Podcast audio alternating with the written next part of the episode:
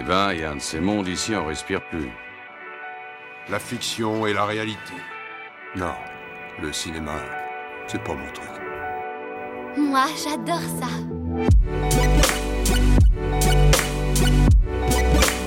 C'est vraiment un navet, ce film. Je trouve bon, moi, ce film.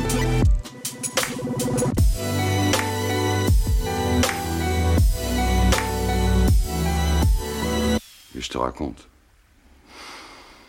Voyons voir.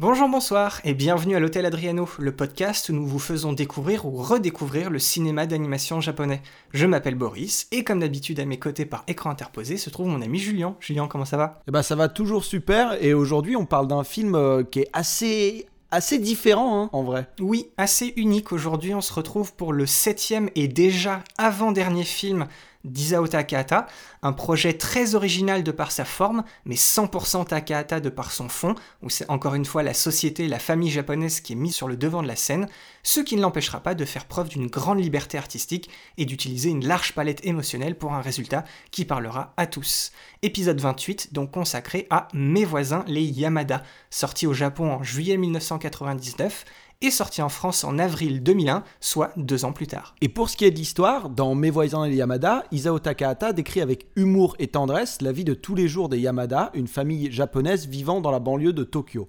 On suit donc les petites joies les petites peines, les incidents les déboires du couple Takashi Matsuko et de ses deux enfants, Noboru le fils et sa petite sœur Nonoko, ainsi que Shige, la mère de Matsuko, qui vit aussi avec eux, et sans oublier leur chien, hein, Pochi.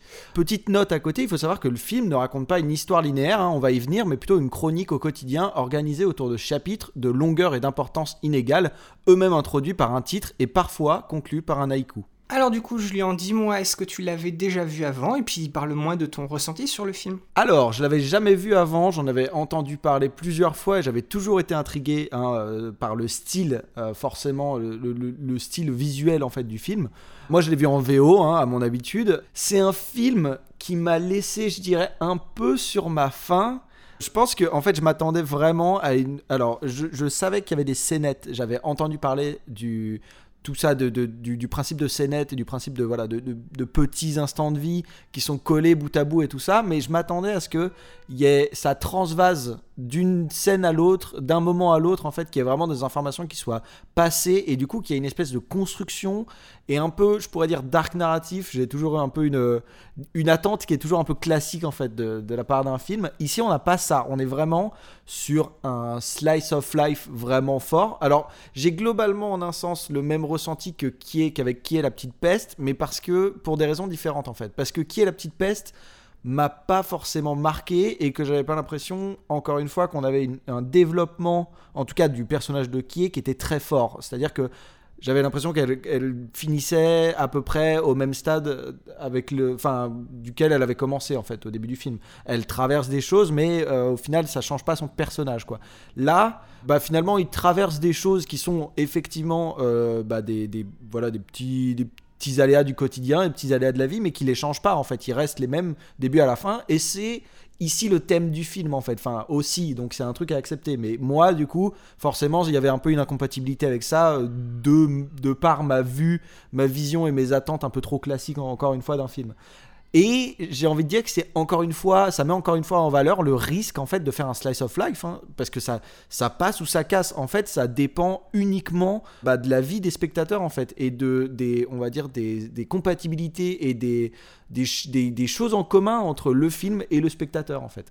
Mais par contre, au-delà de ça, on est, moi je, pense que tu seras d'accord avec moi, Boris, euh, on est devant un film qui est visuellement hyper intéressant et on a un ton qui est très maîtrisé. C'est clair, c'est tout, à, tout à fait ça. En fait, le film se base vraiment sur le, pouvoir d'évocation que ça peut, on va dire, faire au, au niveau du, spectateur. C'est ça, si ça, si, si on- n'y a pas de rapport, si ça nous évoque rien, si on ressent pas grand-chose, effectivement, c'est là où, comme tu dis, ça, ça peut casser. Mais si personnellement, tu arrives à te raccrocher à une, à une de ces petites histoires, bah, c'est là où le film il peut arriver quand même à t'embarquer.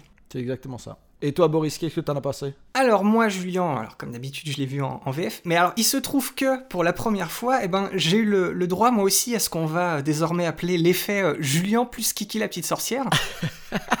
C'est-à-dire que je pensais l'avoir déjà vu une fois, et en fait, bah, c'est bien le cas. Les premières scénettes, elles me revenaient en tête quand je les voyais. Et puis, à peu près vers la moitié du film, je ne reconnaissais absolument plus rien. Du coup, en fait, je crois bien que j'avais tout simplement, euh, en fait, jamais vu le film en entier. C'est juste ça. Ça me rassure que ça t'arrive aussi à toi, en fait, au final. Voilà, c'est ça. Au moins, on est les, les- les deux dans le même panier, c'est la même chose. du coup, bah, moi aussi, j'ai plutôt, on va dire, passé un bon moment. Mais ce qui m'a tout de suite marqué, c'est que justement, la, la structure du film, je trouve que à la fois, c'est sa plus grande force, mais c'est aussi sa plus grande faiblesse. Tu parlais très justement du genre slice of life.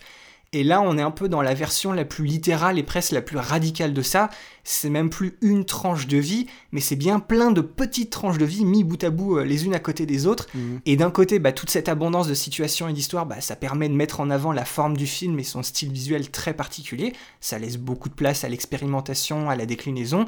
Mais d'un autre côté, en fait, une fois que tu t'es un peu habitué à ce style et que tu commences bah, à l'apprécier pour ce qu'il donne au film, eh ben l'aspect, euh, on va dire, euh, l'aspect décousu et le rythme super irrégulier du film, eh ben il se fait beaucoup ressentir. Il, il fait qu'une heure quarante, mais moi il m'a semblé beaucoup plus long. Il y avait certaines scènes, soit elles étaient beaucoup trop rapides, alors qu'il y en a d'autres que je trouve qu'elles ont été un peu étirées et pas forcément pour une bonne raison. Et du coup, j'imagine très facilement que beaucoup de personnes peuvent vite décrocher, un peu comme moi, j'imagine la, la toute première fois que je l'ai vu. Et au final, eh ben, potentiellement, ils peuvent louper un moment particulier dont on reparlera plus tard, où l'histoire et le style visuel vraiment surprennent par leur symbolique et leur signification. Donc euh, voilà, il faut, c'est un, film qui, il faut, il faut s'accrocher, mais c'est pas parce que c'est compliqué, mais c'est juste que voilà, le rythme, le rythme assez particulier du film, il, il faut pas, il, il est pas sympa avec toi. Franchement, il y a, moi je me souviens, c'est une des premières, euh, une des premières scénettes après, on va dire toute cette grosse séquence d'intro. Le le rythme était beaucoup plus lent, c'était, c'était un peu, un peu, un peu plus sérieux. Enfin, tu vois, ouais, moi j'ai eu un problème au niveau du rythme, quoi. Il a fallu que je m'accroche à la, à la fin. Surtout que voilà, quand j'ai commencé à réaliser que j'avais jamais vu le film en entier, je me suis dit, bah non, il faut pas que je, faut pas que je coupe, quoi. Il faut que j'aille, faut que j'aille jusqu'au bout. Donc au final, en fait, je dirais que Mes voisins les Yamada, plus qu'un film à sketch, je trouve que c'est un film à moments, parce qu'on y trouve quand même de très beaux moments qui arrivent à nous surprendre, à nous toucher. Peut-être que d'ailleurs on parlera de ça dans nos C'est quoi ton plan respectifs, mais voilà, je pense que quand même le film est important dans la filmo de puisque c'est le moment où il va se détacher techniquement de l'héritage de ses précédents films, en sautant le pas avec l'utilisation de l'imagerie créée par ordinateur pour au final concrétiser quelque chose qu'il a toujours essayé de faire dans chacun de ses films, c'est-à-dire, euh, tu sais, rechercher le cœur de l'image et sa poésie sans se soucier vraiment du réalisme du rendu visuel. Et c'est aussi ce film qui, en fait, lui a ouvert la voie pour pouvoir réaliser ce que moi je considérais de son chef-d'œuvre, qui elle aussi est une œuvre visuellement incroyable et unique, qui va mettre en avant toute la passion de Takahata pour la culture populaire et traditionnelle japonaise et l'universalité de ses valeurs. Donc en gros, Mes voisins les Yamada, c'est peut-être pas le, le plus grand film de Takahata ou du studio Ghibli, mais je pense que c'est pas fou de dire que c'est quand même un film très charnière, on va dire, dans l'histoire de l'animation, au moins au Japon. Oui, je te rejoins totalement là-dessus, complètement. Alors du coup, ce, ce petit film charnière, où est-ce qu'on peut le, le trouver, Julien? Eh ben, il est disponible bah, dans les, les circuits classiques, hein, DVD, Blu-ray. Comme tout bon film Ghibli qui se respecte euh, désormais, il est disponible sur Netflix, donc pas besoin de chercher là où vous trouvez vos films bande de fripouilles. Voilà, sauf que là, cette fois, pas besoin d'aller euh, chercher justement dans ces petits recoins obscurs. Vous ouvrez Netflix et faites-vous plaisir, allez voir, euh, allez voir mes voisins les Yamada. Pourquoi le voir En fait, c'est un film qui est résolument hybride, même on va dire dans son aspect visuel, mais c'est un film qui est tantôt drôle, tantôt triste, et c'est aussi à la fois poétique, philosophique, et des fois ça tombe même dans la satire. C'est vraiment un film d'une variété thématique assez intéressante. Exactement. On peut, on peut aussi noter que c'est. Enfin, oui, si, noter que c'est un film visuellement extrêmement original qui se démarque des productions de films d'animation plus classiques et même au sein du studio Ghibli. Mais c'est un film qui, quand même, possède à 100% l'ADN d'Isao Takahata. Voilà, et donc euh, maintenant, avant de nous lancer, euh, petit avertissement à tous ceux qui souhaiteraient justement découvrir complètement le film par eux-mêmes, eh ben c'est maintenant qu'on va vous laisser à votre visionnage. On dira donc rien de plus pour ne pas vous saboter votre première impression et on espère vous retrouver tout de suite après pour que vous puissiez en apprendre plus avec nous. De nos jours, on constate que les jeunes parents utilisent ainsi leurs parents à leur propre avantage. Oui, c'est un peu égoïste de leur part, mais ça aussi, c'est dans l'ordre des choses. Il arrive même que vos parents vous fassent hériter leur terre et leur maison. Alors Matsuko, Takashi, Dorénavant, prenez bien soin des vôtres. Au cas où tu l'oublierais, je te rappelle que le terrain est à mon nom. Pardonnez-moi, belle maman, mais c'est quand même moi qui ai construit la maison. Peut-être, mais sans mon terrain, tu n'aurais rien pu faire. Sans aucun doute, et je vous en serai éternellement reconnaissant. Cela dit, vous admettrez quand même que je fais beaucoup pour vous. Je vous rappelle entre autres que vous avez la chambre la mieux exposée de la maison. Ah, encore heureux. Parce que je te rappelle une fois de plus que cette maison, tu l'as construite sur mon terrain. Et puis, s'il te plaît, cesse de rabâcher toutes les deux minutes que tu l'as construite tout seul. Désolé de vous contredire, mais cette maison, c'est moi qui l'ai bâtie de mes propres mains. Ça suffit, vous deux. Je vous en prie, arrêtez ça. À quoi ça sert de se chamailler? Oui, c'est vrai. C'est débile, toutes ces discussions, ça sert à rien. Eh ben, vous voyez, même Nobourou est d'accord. Puisqu'un jour ou l'autre, tout ça, ce sera à moi.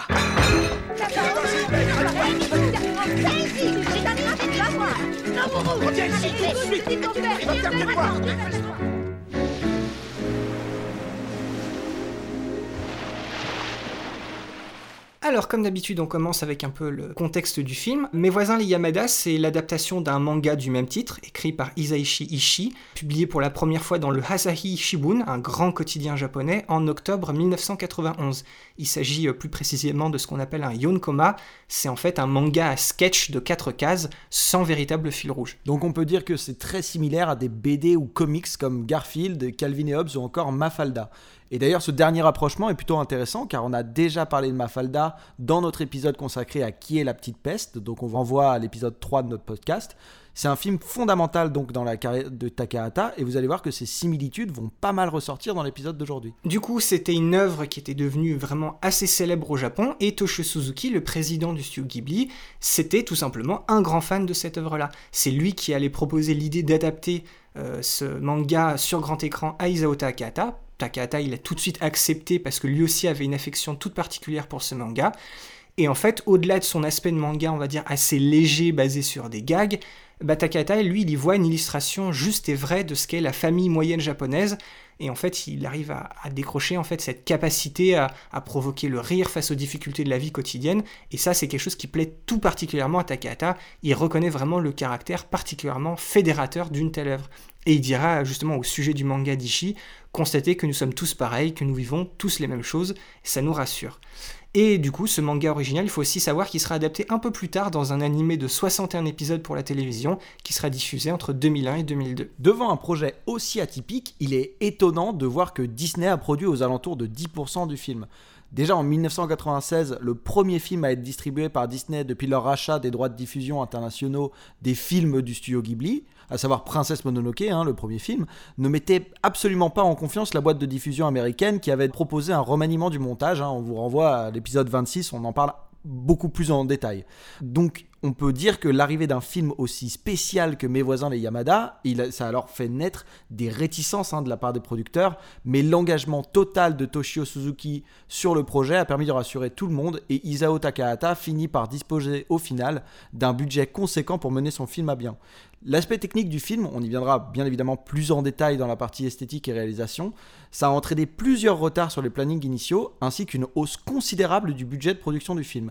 À sa sortie, donc, la, création de Mes voisins les Yamada aura duré 20 mois et aura coûté beaucoup plus que ce qui était prévu au départ. La diffusion du film au Japon est cependant affectée par un événement assez récent. En fait, la maison d'édition Tokuma Shoten, qui continuait euh, depuis le début de produire les films du studio Ghibli, c'était tout simplement assez violemment fâché avec le, grand distributeur du Japon de l'époque qui était la Toho, qui en fait c'était elle aussi occupée de la diffusion au Japon en salle de tous les précédents films du studio Ghibli jusque-là. Du coup, la distribution de Mes voisins les Yamada, elle a été assurée par euh, le réseau Shokiku, qui en fait était de bien moindre ampleur et beaucoup plus fragile. Le film en fait il a subi gravement ce changement. Par exemple, il n'y a aucune diffusion du film qui a été faite à l'ouest de la ville d'Osaka. Il y a toute une partie du Japon qui ne l'a jamais vu en, salle. Un autre facteur aussi important qui va jouer en la défaveur du film, c'est la concurrence qu'il y avait en salle au Japon à l'été 1999. Il faut savoir qu'en même temps sortait Star Wars épisode 1 La menace fantôme et surtout Pokémon le film, qui était clairement le film événement au Japon cet été-là. Et au niveau international, le film, il peine aussi à trouver son public. Oui, en France, la sortie cinéma ne fait pas beaucoup de bruit. Le film, il est d'abord proposé dans le cadre du festival Nouvelles Images du Japon à Paris en 1999. Il sera ensuite distribué dans à peu près 80 salles en France en avril 2001. Et même s'il y a un vrai succès critique, bah, Mes voisins les Yamada ne dépassera jamais les 50 000 entrées. Par contre, il connaît un bien plus grand succès depuis sa sortie en DVD, profitant de l'intérêt nouveau pour l'animation japonaise et le studio Ghibli en particulier. En 2011 d'ailleurs, pour la ressortie du film en DVD et Blu-ray, Buena Vista a proposé même un nouveau doublage français.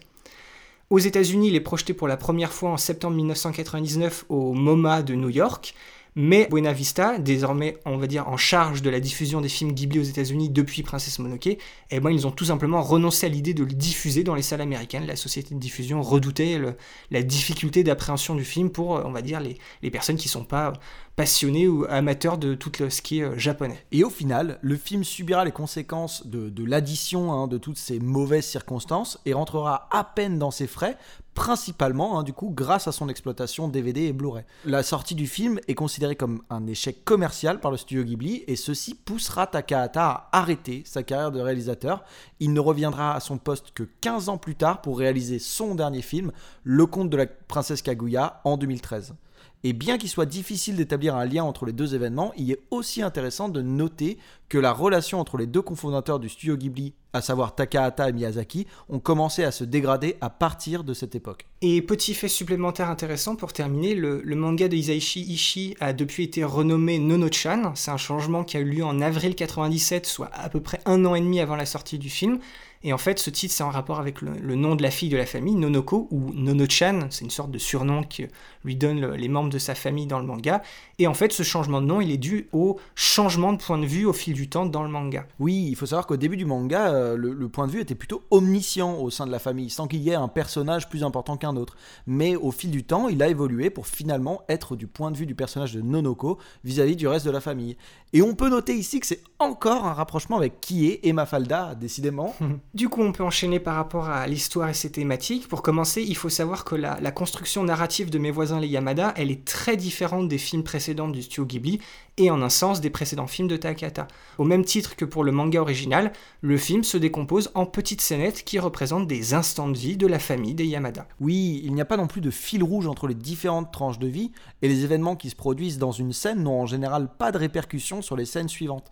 Il y a quelques sections comme Nonoko qui a été oublié au supermarché ou Shige voulant défier un gang de motards qui sont des petites histoires continues, tandis que d'autres scènes sont regroupées sous un thème commun. Enfin, il y a quelques-unes qui semblent complètement isolées et à part dans la trame narrative. Et au final, toutes ces scènes nous font osciller entre des moments comiques et des épisodes plus poignants. Euh, par exemple, on peut noter le, passage où Shige rend visite à une amie à l'hôpital, par exemple. Oui, quand on, remet quand on remet en fait le film en perspective dans la carrière de Takata, ce découpage narratif, il n'est pas vraiment non plus super étonnant. On, voyait, on le voyait déjà un peu jouer avec différentes temporalités et tenter de les juxtaposer dans plusieurs de ses précédents films. Et comme à son habitude, Takata, il semble presque poser un regard de sociologue sur ses contemporains, il les analyse sans les juger trop sévèrement, ce qui rend ses personnages vraiment très attachants, drôles et aussi émouvants. Et ce choix de structure est déjà une des premières preuves de la volonté du réalisateur de transformer le moins possible le manga original dans son adaptation en film. ce, ce, respect, c'est aussi devenu une marque de fabrique euh, de Takahata au fil du temps, comme on a pu le voir dans Qui est la petite peste par exemple et cela va aussi permettre à Takahata d'explorer une palette de tons et de procédés de mise en scène assez variés, sans avoir à se préoccuper de tous les lier avec l'histoire. Voilà, le, titre du film reprend donc le titre original du manga, en japonais c'est Tonari no Yamada-kun, mes voisins les Yamada, mais aussi il y ajoute le, préfixe Hoho Keikyo, c'est un préfixe qui désigne le, cri du rouge-gorge, qu'on peut d'ailleurs retrouver dans le petit générique du début du film. En fait, c'est un préfixe qui laisse entendre que la, tonalité du film, ce sera quelque chose de, bah, de léger, de détendu. Ça marche d'ailleurs plutôt bien avec le, suffixe kun qui est utilisé dans le titre, qui est aussi euh, bien moins formel que le préfixe san habituel. Et comme évoqué dans la partie contexte de l'épisode, le film a souvent été taxé d'être trop difficile à aborder pour un public non japonais. En fait, ce dont il est vraiment question ici, et qui sera du coup déterminant aussi dans le degré d'appréciation du film, c'est surtout la conception de la famille. Puisqu'il faut savoir qu'en Asie, la famille, c'est une notion encore plus fondamentale qu'en Europe, et les liens qui unissent ses membres sont très très forts. Par exemple, pour les Japonais, il n'y a rien d'étonnant à voir Shige, la doyenne, hein, vivre sous le même toit avec le reste de la famille, puisqu'au Japon, la prise en charge des personnes âgées revient presque systématiquement aux enfants. De plus, les Yamada étant censés être représentatifs de la famille moyenne japonaise, il est probable que les Japonais se reconnaissent plus que nous dans les personnages caricaturés par Isaichi Ishii et Isao Takahata. Oui, c'est aussi euh, notamment renforcé par le dialecte que parlent Matsuko euh, et sa mère. C'est le dialecte qu'on appelle le Kansai Ben, c'est une sorte de, patois local de la région d'Osaka, traditionnellement employé dans la culture populaire japonaise pour euh, un peu forcer les traits d'humour. C'est une nuance assez importante, mais bien évidemment, nous, ça nous, ça nous échappe, le reste du monde. Surtout en plus, je veux dire, quand on, moi je regarde le, film en VF, donc même moi ça, c'est quelque chose qui n'existe même pas dans mon film. C'est complètement, euh, bien sûr. Donc voilà, chaque membre de, la, de la famille en fait viendra remplir son, petit lot de clichés propres aux familles japonaises moyennes. Par exemple, euh, le père Takashi, c'est le, c'est le, le, cliché même du salaryman, le, le cadre moyen japonais, euh, qui est de temps en temps complètement dépassé par sa vie familiale. Matsuko, c'est la, la femme au foyer japonaise qui n'arrive pas forcément à jouer parfaitement le rôle que la société japonaise lui impose, avoir une tenue impeccable de la maison, une maîtrise parfaite de la cuisine traditionnelle, respecter ses aînés, tout ça, tout ça. Ou encore bah, Noburu, qui est en fait l'élève typique japonais qui supporte difficilement la, pression scolaire que subissent la plupart des, écoliers nippons. Et au-delà de structurer sa narration autour d'éléments très propres au Japon comme on l'a vu, Takahata fait de nombreuses allusions à différents pans de la culture japonaise. Une pratique encore une fois assez courante dans sa carrière on, va, énumérer les, différents types de références qu'il peut faire en fait. Tout d'abord, il y a un premier, premier type de référence au divertissement d'abord, avec l'apparition d'un oiseau ou d'un sanglier au tout début du film qui rappelle directement le jeu de cartes Anafuda, le jeu des fleurs.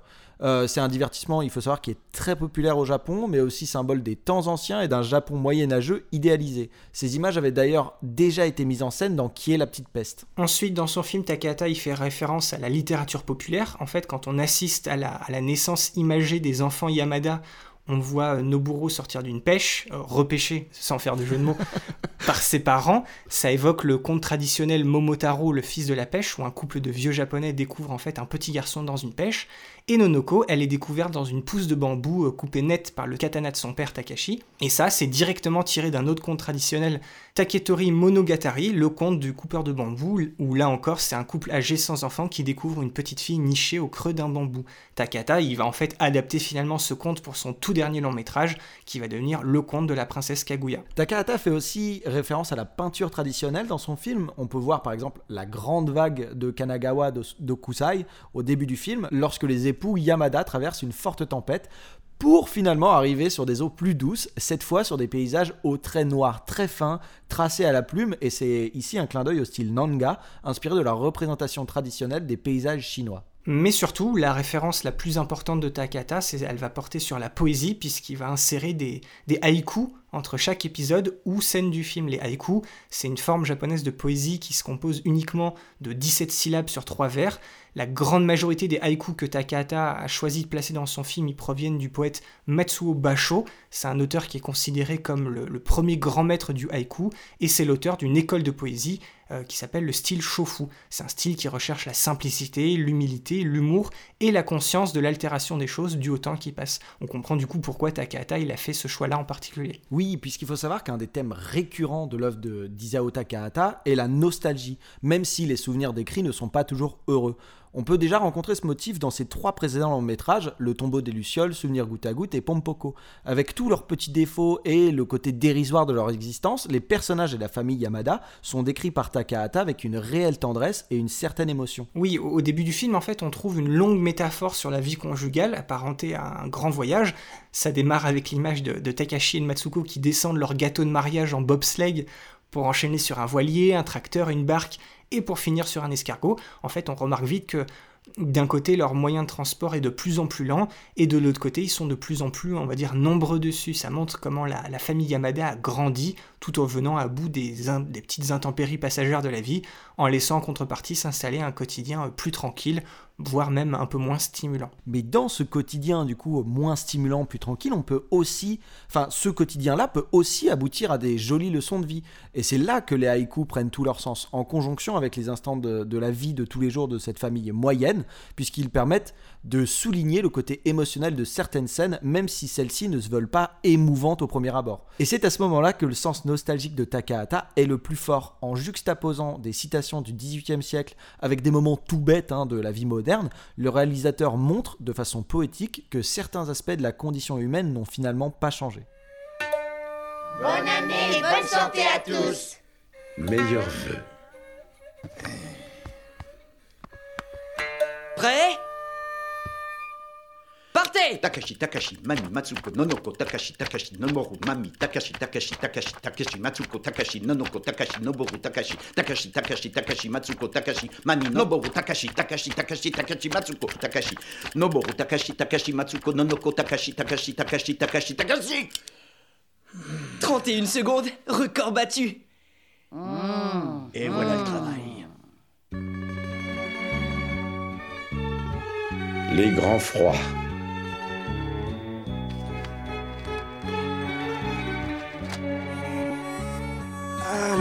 debout. Papa, tu nous rapportes du gâteau Et moi un soda. Et des clémentines. Et tu pourras mettre du fioul dans la chaudière. Merci bien. Naïte anatano Averse de printemps. Je suis à la gare, tu m'apportes un parapluie? Et pourquoi moi Je suis en train de travailler. Matsuko, tu pourrais quand même y aller et partager le parapluie de ton mari, ce qui est plutôt rare. Nous sommes pas en très grande forme aujourd'hui. Pour changer. Noboru, je te dis d'apporter un parapluie à ton père T'as qu'à demander à Nonoko. Ça suffit, je vais me débrouiller, je vais en acheter un. Alors prends aussi 300 grammes de bœuf. Et puis quoi encore? On va parler maintenant esthétique et réalisation. Dans ce film, Takahata voulait se rapprocher d'un graphisme proche des peintures à l'aquarelle plutôt que des images cellulo. Euh, il dira d'ailleurs avec ces mots, hein, je le cite, depuis longtemps, j'avais envie de réaliser un projet qui puisse rendre justice à la tradition japonaise du trait et de la représentation par le tracé. Par contre, le, passage sur cellulo demandait, euh, on va dire, un trait uniforme qui effacerait complètement les subtilités des dessins originaux. Reproduire les traits originaux directement sur cellulo, c'était possible, mais le travail requis aurait été bien beaucoup plus coûteux, beaucoup plus minutieux, avec très probablement une grande perte de précision. Et c'est pourquoi Takahata a finalement décidé de recourir aux techniques d'infographie pour contourner ces limitations. Et en termes de révolution dans les techniques numériques, Princesse Mononoke décrochait déjà plusieurs palmarès au sein du studio Ghibli. Mes voisins les Yamada a quand même son petit record à lui, puisqu'il s'agit du premier film colorisé entièrement par ordinateur au sein du studio. C'est un choix qui reposera beaucoup d'ailleurs sur le nouveau pôle numérique créé à l'occasion de la fabrication de Princesse Mononoke. Et au-delà de cette technique, on peut aussi constater la présence d'éléments 3D dans quelques séquences assez ambitieuses visuellement et que je trouve personnellement toujours très très belle, comme par exemple la scène d'ouverture où monsieur et madame Yamada font du bobsleigh, où le gâteau de mariage sur lequel ils glissent est un modèle 3D. Oui, c'est ça. C'est vraiment un, moment qui visuellement qui est assez, qui est assez ouf et surtout vu que c'est par ça, on va dire que le film commence vraiment, ça te met tout de suite dans l'ambiance et tu comprends tout de suite l'ambition artistique du du film. Encore une fois, euh, en reprenant tout le travail effectué en amont par Princesse Mononoke, ben, cette technique, elle parvient à rester extrêmement proche graphiquement du reste de- du long métrage. De la 3D est donc vraiment tout à fait transparente pour un œil pas vraiment averti, ce qui est preuve de la très grande qualité du travail des artistes. Le style de dessin aussi, on va bien s'attarder dessus puisqu'il est totalement inédit dans l'histoire de l'animation japonaise, rien que ça, et il aura surpris plus d'un spectateur, notamment pour une production Ghibli au style jusque-là globalement très défini. On vous conseille d'ailleurs d'aller voir quelques images du film pour vous rendre compte de la rupture stylistique du film, mais pour vous l'expliquer au plus simple là maintenant, il s'agit d'un style très simpliste à base d'esquisses qui seraient vaguement colorisées par quelques touches de couleur pastel. Oui, ça, ça donne en fait un type d'image assez, assez doux. Ça, ne sert qu'à représenter euh, que des personnages, on va dire, simplifiés et des décors assez limités à un ou deux éléments. Et tout ça, c'est sur un, fond blanc, en fait. Le, le travail fait sur le trait, il est bien visible et ça contribue à justement cette rupture graphique que propose le film. C'est une stylisation qui rend l'image quand même assez dynamique, qui ajoute un côté très léger euh, au ton du film et qui s'associe très bien avec le Cara Design. Oui, Scara Design d'ailleurs a, une exception près dans le film, hein, on y viendra plus en détail dans, un instant. Le film reprend le Cara Design du manga original. C'est un style d'ailleurs qu'on appelle le Super Deformed, aussi appelé SD, hein, si vous voulez l'appeler comme ça, si vous voulez gagner du temps. Euh, c'est un, type de caricature où les proportions du corps sont telles que la tête est plus grosse et les membres plus courts. C'est un style qui réussit particulièrement bien d'ailleurs la transition dans le médium de l'animation, puisqu'on a droit à des personnages au visage très expressifs malgré leur grande simplicité. Au même titre que l'étonnant choix de structure narrative, eh ben cet étonnant choix de direction artistique n'est pas non plus complètement en rupture avec les précédentes productions de Takahata. bien que ce soit quand même assez éloigné du style très réaliste qu'il avait choisi pour le tombeau des Lucioles, on voit déjà une base de cette stylisation un peu similaire dans les scènes de souvenirs dans Souvenir goutte à goutte, où les personnages étaient volontairement simplifiés, où on commençait à voir les décors limités, avec déjà des couleurs pastel pour donner une image assez légère. On en parle bien évidemment en détail dans notre épisode sur ce film, c'était l'épisode 16, si je dis pas de bêtises. C'est ça. C'est un choix qui est aussi explicable par la volonté de Takahata de rester le plus fidèle possible au matériau originel d'Isaichi Ishii. Et ce film jouera aussi le rôle finalement assez important d'ouverture dans le monde de l'animation vers une autre forme de réalisation, à la fois minimaliste, expressive et inventive. Alors Julien a, évoqué un peu plus tôt une exception stylistique dans un passage du film. En fait, c'est une scène où Takashi doit faire face à un, un gang de motards. Et dans cette scène-là, le style du dessin, il change radicalement pour être en accord avec aussi le changement de ton. On retombe brutalement ici dans un style décidément beaucoup plus réaliste, où Takata met en scène des personnages qui respectent on va dire des règles de proportion et ils nous apparaissent en fait sans être des, caricatures où il n'y a pas de simplification. C'est une scène qui est très importante puisque ça nous prouve en fait que le style graphique du film est lié avec le ton léger qui entoure la famille Yamada. Oui, exactement. On comprend qu'il ne s'agit plus du ton du film, mais du ton de la famille Yamada. Et quand on sort de ce ton-ci pour se frotter à des problèmes plus graves, on traverse aussi un changement de style graphique. C'est un peu comme si le personnage de Takashi s'était perdu dans une œuvre totalement différente au final. Euh, D'ailleurs, l'inconfort provoqué par ce changement graphique, hein, est de graphique et de ton hein, du coup, est complètement chassé par l'arrivée de Shige et Matsuko dans la scène, qui viennent à coup de bruit de casserole ranimer le ton et le style graphique léger du film. Rappelons que cette idée de différence de graphisme, hein, pour, le, pour, pour, souligner différents niveaux de, de légèreté, avait déjà été explorée par Isao Takahata dans Pompoko, et je dirais de manière encore plus complexe finalement, puisqu'il y a trois styles graphiques qui, jouent des coudes pour la représentation des, des tanuki. C'est vrai.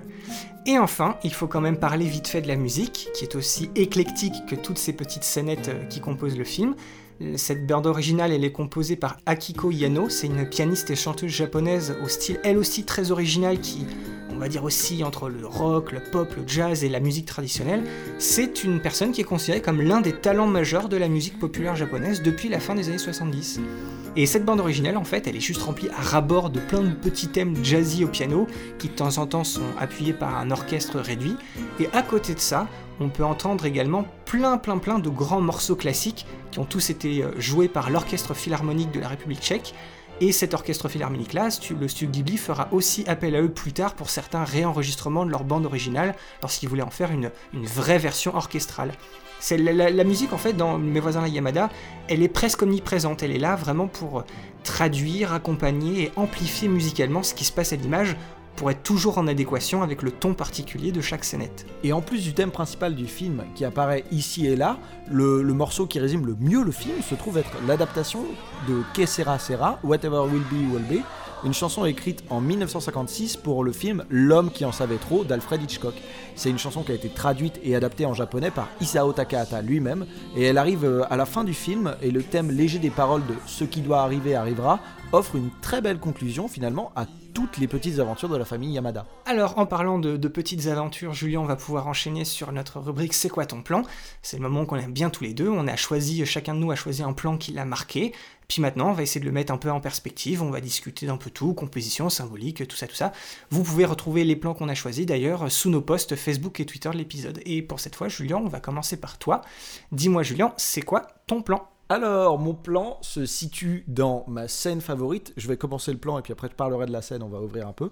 Malheureusement, c'était très difficile de trouver ce. De rendre ce plan, mais alors ce plan, il se situe au tout début dans une scène qui est la scène virtuose de l'ouverture du film, où on en a déjà parlé. Le couple Yamada démarre dans la vie et ce n'est qu'une métaphore en fait. Euh, constante en fait où euh, on voit le couple Yamada partir en bobsleigh à toute pompe et puis en fait au final ralentir ralentir avoir des enfants voilà euh, s'installer et puis trouver des choses un peu plus stables mais un peu plus euh, lentes et voilà quelque chose de moins palpitant mais quelque chose de plus voilà plus stable pour pouvoir accueillir plus de monde et tout ça. Donc c'est vraiment la métaphore de le couple qui arrive qui trouve un endroit pour euh, pour se poser et qui commence à faire des enfants et au final dans cette dynamique là finit par avoir finir dans un quotidien qui est voilà pas si palpitant que ça tout doux tout tranquille et tout ça et en fait Ici, genre dans cette scène-là, il y a une, utilisation assez majeure de la 3D et tout ça, de procédés 3D. Il joue beaucoup au niveau du style avec, avec cette technique nouvelle, du coup, qui est mise entre les mains de, de Takahata, en fait. Et il va faire des petits plans. Alors, le plan que j'ai pris, c'est un, plan qui est littéralement un plan d'insert, en fait, hein, où euh, on voit des espèces de photos, en fait. C'est comme si, euh, si c'était des photos, en fait. Euh, Là, on pourrait très bien imaginer que c'est c'est une photo à une fête de fin d'école ou quoi que ce soit, euh, prise par le père. On voit euh, la mère qui porte la, la fille euh, Nonoko et, et on voit No- Noboru voilà, être ici, faire un signe pour la photo. quoi. Donc voilà, on a une espèce de photo de famille. Et en fait, au lieu de juste montrer un plan comme ça, il le rend dynamique. Alors ici, euh, bon voilà, effectivement, je peux pas vraiment vous le montrer comme ça. Il faudrait que je mette un gif en fait limite.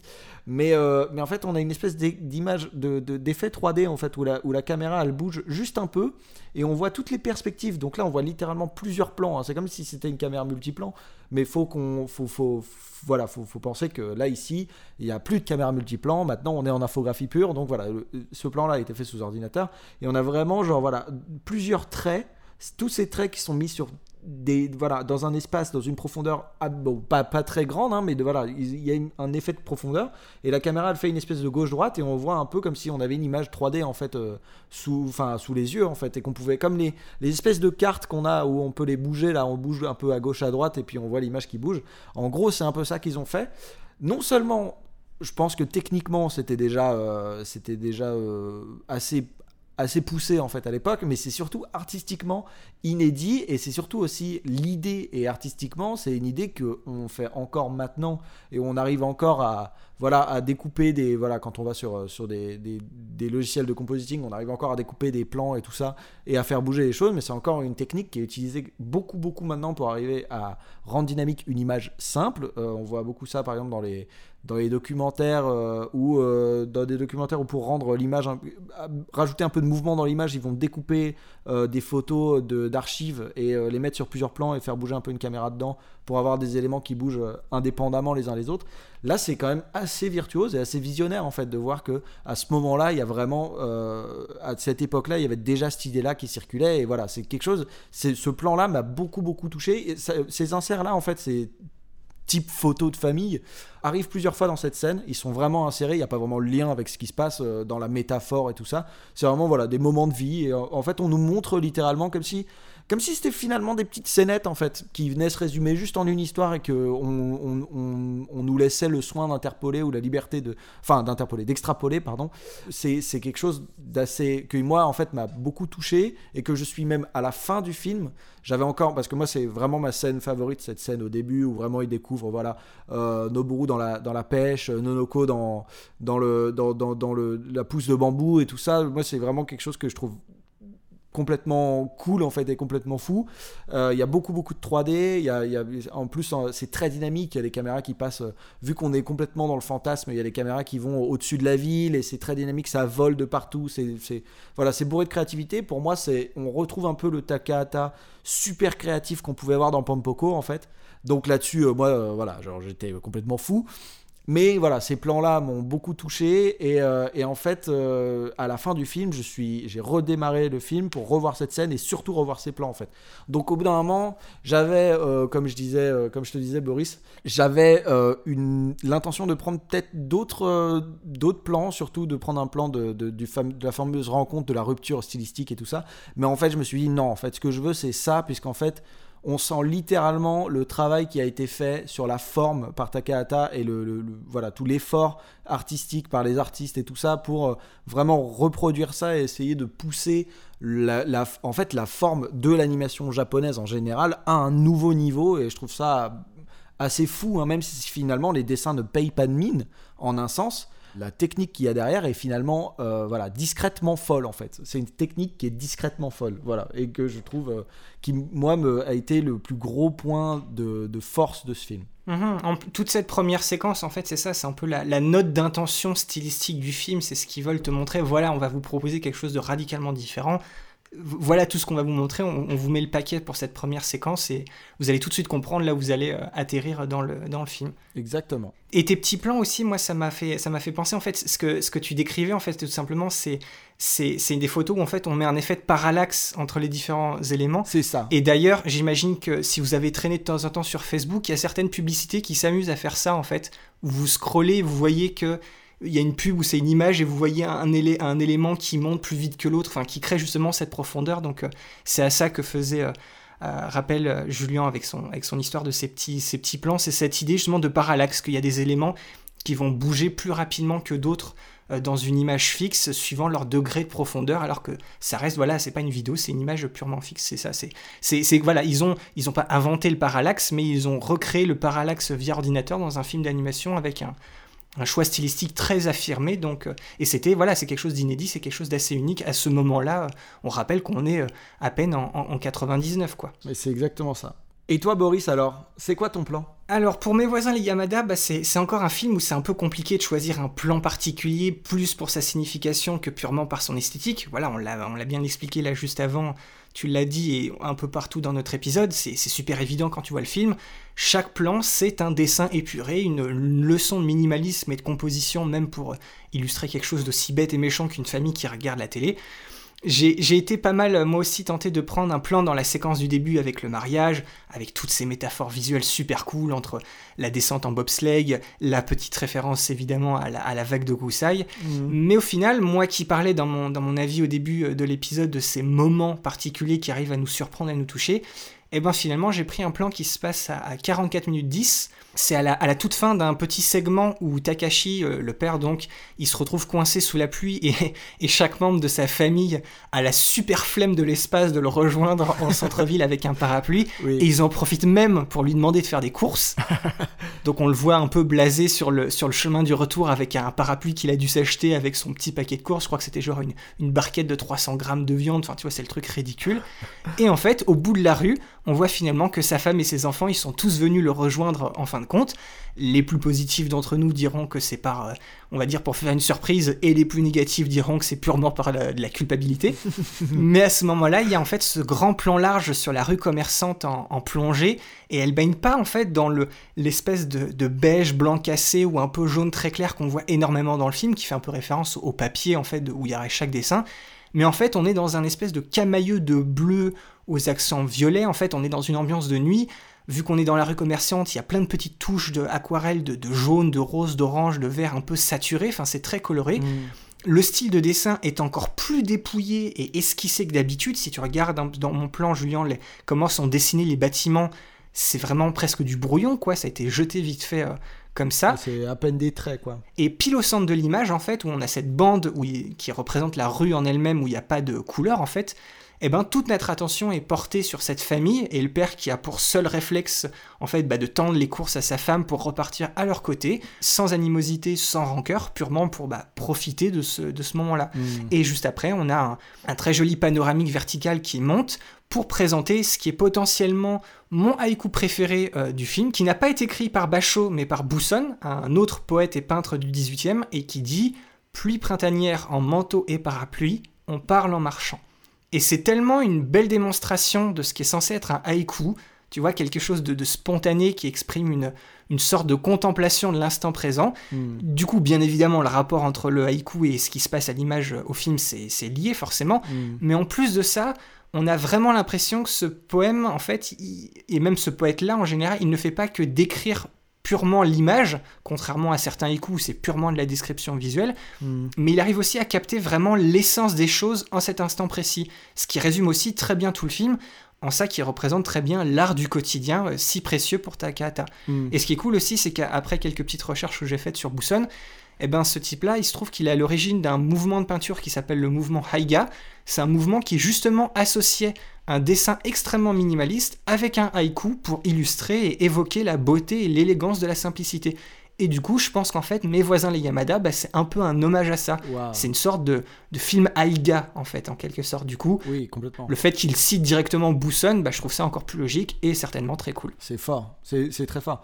Moi, je, le- le- la chose qui me, qui me touche le plus, euh, dans, enfin qui me touche le plus, qui me marque euh, particulièrement dans ce plan, c'est à quel point ce minimaliste Ce minimalisme ne, ne va absolument pas à l'encontre du ressenti d'une rue, de lumière dans, dans un voilà de, de- en fait de, de paysage euh, sous la pluie de lumière euh, artificielle en fait euh, bah voilà des shops euh, des éclairages publics et tout ça. On voit les directions de regard. On peut pas on, on sait exactement dans quelle direction regarde par exemple la mère de la famille dans quelle direction regarde l'enfant puisque avec ses lunettes on voit qu'il regarde en direction du père. On voit exactement l'action que le père est en train de faire. C'est à dire qu'avec très très peu de traits on a énormément d'informations. Et ça montre à quel point ce style-là n'est absolument pas en reste en termes de narration, en termes d'information, en termes de complexité au final. C'est un style simple qui arrive à être complexe et euh, je trouve ça particulièrement fort en fait. C'est ça, c'est à l'image du film, c'est vraiment, ça va à l'essence des choses. Il n'y a pas besoin de, ça. voilà, de détails, on va au cœur des choses, et même si ça tombe presque dans l'abstrait, bah, même ce truc-là, c'est assez évocateur pour qu'on comprenne tout de suite bah, ce qui se passe. Complètement. Accepter ce qui vient est la clé qui nous ouvre la porte du bonheur, qui nous libère des pires épreuves sans être brisé par une trahison. Une trahison Ah Accepter les choses comme elles viennent permet de pardonner la pire offense qu'on puisse nous faire tant qu'elle reste involontaire. C'est c'est le seul moyen d'avancer dans la vie. Dis donc, il a pas sa langue dans sa poche. Reconnaître qu'on ne peut pas changer les choses n'est pas forcément un signe de résignation. C'est avant tout une attitude nécessaire pour préserver le bonheur et l'harmonie de son foyer et traverser l'existence en allant résolument de l'avant.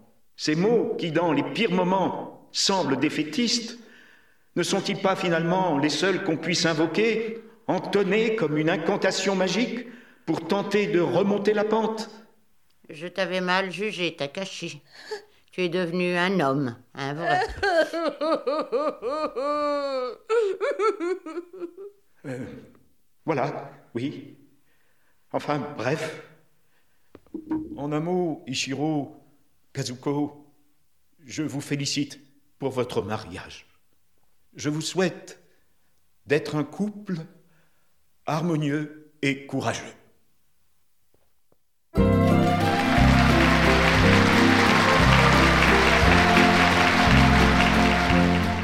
L'épisode touche maintenant à sa fin. On espère avoir éveillé votre curiosité, vous avoir donné envie de voir ce film. C'est une petite pépite assez surprenante et, visuellement très rafraîchissante. Ça, fera bien évidemment plaisir aux, amateurs de la culture japonaise, mais ça regorge également de plein de petits moments comme ça, euh, profonds, sensibles et universels, qui sont tous cachés derrière un humour omniprésent. Je le redis, après l'avoir vu, laissez-nous sous les posts Facebook et Twitter de l'épisode un commentaire avec une capture d'écran ou si vous pouvez pas une description de votre plan, de votre moment ou même de votre petite scénette favorite. Avec Julien, on est vraiment très curieux d'avoir votre point de vue et de voir ce qui vous marque dans les films qu'on vous propose avec ce podcast. Et vous avez maintenant l'habitude, un coup d'œil dans la description de l'épisode et vous avez toutes les infos pour nous suivre et venir échanger avec nous sur Facebook, Twitter ou par mail, que ce soit juste pour nous dire bonjour, nous faire vos retours ou encore mieux, continuer la discussion sur le film. Bref, on vous attend. Et si vous nous écoutez depuis une plateforme qui le permet, je pense surtout à, Apple Podcast, bah, prenez deux petites secondes pour nous laisser un petit commentaire et une note, ça vous coûte rien, et, nous ça nous fait plaisir et ça supporte vraiment le référencement et la découverte de notre émission. Mais si vous aimez cette émission, le plus important reste de la partager autour de vous. On le redit encore et toujours, mais le bouche à oreille, il n'y a que ça de vrai. Oui, voilà, un mot gentil sur les réseaux, une recommandation à votre entourage. Si vous nous écoutez via Spotify, vous faites tourner le lien Spotify. Donc voilà. Bref, c'est c'est partage qui permettra à notre podcast de toucher un, un maximum de personnes qui pourraient être tout simplement intéressées par l'émission. Donc on compte sur vous là-dessus et on vous remercie d'avance. Merci d'avoir tendu une oreille ou deux et on se retrouve dans deux semaines pour déjà le dernier épisode de la saison 1 d'Hôtel Adriano. C'est le dernier film de notre liste à être sorti au XXe siècle. Encore une fois, ça va être un épisode radicalement différent avec celui d'aujourd'hui, puisque ce film écrit par Mamoru Oshii et réalisé par l'un de ses protégés va nous proposer un récit résolument très sombre dont le nihilisme n'a d'égal que la minutie de son animation. On vous parlera tout ça dans notre épisode sur Jinro, la brigade des loups. À la prochaine et ciao bye. Salut tout le monde.